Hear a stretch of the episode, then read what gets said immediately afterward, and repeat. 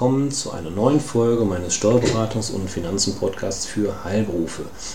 Mein Name ist immer noch Carsten Semale-Becker und ich bin Steuerberater mit einer Kanzlei mit zwölf Mitarbeitern aktuell in Aachen.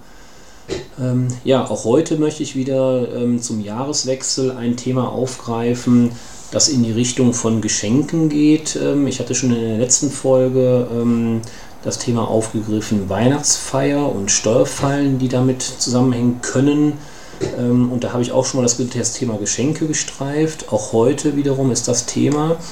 Ähm, dieses Mal nicht mit der Weihnachtsfeier, sondern dieses Mal mit der digitalen Gutscheinkarte. Denn auch dort haben sich leider, muss ich sagen, zu Beginn dieses Jahres einige Änderungen ergeben, von denen noch nicht abschließend geklärt ist, in welcher Form sie ähm, Bestand haben werden, ähm, strenger oder doch wieder ein bisschen weniger streng gehandhabt werden. Das wird sich demnächst zeigen, aber dazu komme ich gleich nochmal. Ähm, ja, also wie gesagt, heute das Thema ist der steuerfreie Sachbezug mit digitalen Gutscheinkarten. Ja, wollen Sie als Arbeitgeber Ihren Mitarbeitern Anerkennung und Wertschätzung zukommen lassen, gibt es grundsätzlich immer mehrere Möglichkeiten. Neben einem höheren Bruttogehalt können Sie dem Mitarbeiter auch, Mitarbeiter auch Sachwerte überlassen. Beträgt der Wert dieses monatlichen Sachwertes nicht mehr als 44 Euro, so bleibt dieser geldwerte Sachbezug sowohl Lohnsteuer als auch sozialversicherungsfrei. Ähm, das heißt, ähm, die Wertschätzung, ähm, da müssen Sie mit Ihren Mitarbeitern sprechen, wenn es denn darum geht, Wertschätzung in Form von ja, Geld bzw. Geld des Wert äh, in Sachwerten zukommen zu lassen. Man muss sich vorstellen, wenn Sie das Bruttogehalt erhöhen, dann kommen je nachdem, welche ähm, ja, Rahmenbedingungen der Mitarbeiter ähm, mit sich bringt, also zum Beispiel Steuerklasse, Kinder auf der Lohnsteuerkarte, ähm, verheiratet ja, nein, ähm, kommt mehr oder weniger an. Aber man kann so ungefähr sagen, alles in allem ganz grob, ähm, dass von beispielsweise 100 Euro Bruttogehalt mehr in der Regel so ungefähr 50 Euro beim Mitarbeiter netto ankommen. Ähm, und da ist natürlich die Frage ähm, ja, relevant, gibt es nicht günstigere Formen, bei denen mehr netto ankommt, im Verhältnis mehr netto ankommt und Sie als Arbeitgeber halt auch weniger Kosten haben. Weil um in dem Beispiel zu bleiben, bei, einem, bei einer Bruttoerhöhung von 100 Euro haben Sie, da Sie ja auch dann auf das normale Bruttogehalt ähm, den Arbeitgeberanteil zur Sozialversicherung zahlen, haben Sie ungefähr Personalkosten von ungefähr 125 Euro ähm, bei einem Bruttogehalt von 100 Euro mehr und der Mitarbeiter bekommt 50 Euro netto in sein Portemonnaie. Das heißt, die Konstellation ist ähm, natürlich alles andere als ähm, optimal. Ähm, und daher, wie gesagt, diese heutige Podcast-Folge die Möglichkeit, den Gutschein zu überlassen. Die Voraussetzung für diesen Sachbezug, diese 44 Euro, ist, dass dieser Sachbezug grundsätzlich immer zusätzlich zum ohnehin vereinbarten bzw. geschuldeten Arbeitslohn gewährt wird. Als zusätzlich galt bisher auch eine Gehaltsumwandlung, zumindest dann, wenn bei Wegfall des Sachbezugs eine spätere Aufstockung des Gehalts ausgeschlossen ist.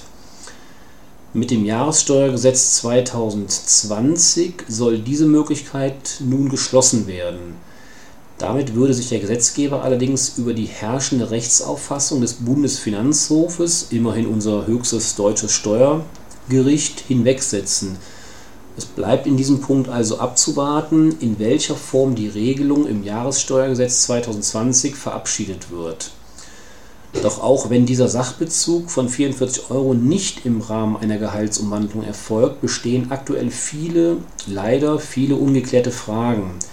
Denn in den letzten Jahren haben sich digitale Gutscheine und Geldkarten wie Spendit oder Edenred als probates Mittel der Gewährung von Sachbezügen etabliert. Bieten diese Karten doch den Vorteil, dass der Arbeitnehmer selbst entscheiden kann, was, wann und wo er etwas kauft. Doch seit Jahresbeginn, zum 01.01.2020, werden digitale Gutscheine und Geldkarten ähm, zum Bezug von Waren oder Dienstleistungen als Sachbezüge nur noch dann anerkannt, wenn sie den Kriterien ähm, des Paragraphen 2 Absatz 1 Nummer 10 Zahlungsdienste Aufsichtsgesetz entsprechen. Ihnen wird es wie mir gehen, mit diesem sogenannten Zahlungsdienstaufsichtsgesetz hat man in der Regel nichts bis wenig äh, zu tun. Ähm, aber in diesem Zusammenhang ähm, waren wir gezwungen, uns eben da ganz konkret mit auseinanderzusetzen. Und daher kann ich Ihnen jetzt an der Stelle sagen, dieser Paragraph 2, der relevante, ähm, der kommt dann zum Zuge, wenn die Zahlungsinstrumente, also die Geldkarten für den Erwerb von Waren oder Dienstleistungen, entweder in den Geschäftsräumen des Ausgebenden oder lediglich in einem begrenzten Netzwerk von Dienstleistern mit einem professionellen Emittenten eingesetzt werden können oder aber in einem sehr begrenzten Leistungsspektrum eingesetzt werden können oder aber für bestimmte soziale oder steuerliche Zwecke nach Maßgabe öffentlich-rechtlicher Bestimmungen von einem Emittenten bereitgestellt werden. Ähm, das sind die drei Kriterien, wann dieser Paragraph 2 Absatz 1 Nummer 10 Zahlungsdienstaufsichtsgesetz entsprechend ähm, ja, gilt. Das sind alles äh, irgendwie ähm, ja, abgehobene ähm, äh, Themen. Was verbirgt sich denn hinter diesen Kriterien konkret, damit man es mal ein bisschen praktischer ähm, an, angehen kann? Unter diese komplizierte Definition fallen regelmäßig sogenannte Closed-Loop-Karten. Wieder so ein Fachbegriff, Closed-Loop-Karten. Dies sind Gutscheine und Geldkarten, auch wieder aufladbar, die aber nur den Bezug von Waren oder Dienstleistungen beim jeweiligen Aussteller des Gutscheins ermöglichen. Beispiele für diesen Kartentyp sind unter anderem Gutscheinkarten von DM, Rossmann oder Kaufland. Soll alles keine Werbung sein, das sind also nur Beispiele.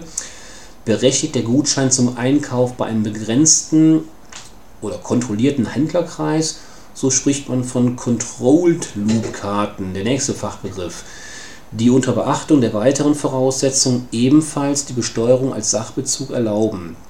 In der Regel sind sogenannte Citycards oder auch Gutscheinkarten eines Einkaufscenters als Controlled-Loop-Karten ausgestaltet.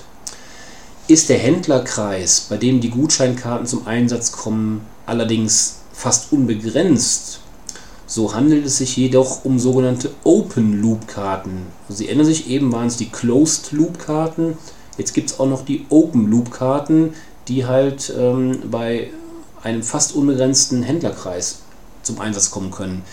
Diese können nach der aktuellen Gesetzeslage leider seit Jahresbeginn 2020 Jahresbeginn nicht mehr als Sachbezug besteuert werden. Hierbei fungieren die Karten vielmehr als Zahlungsmittel.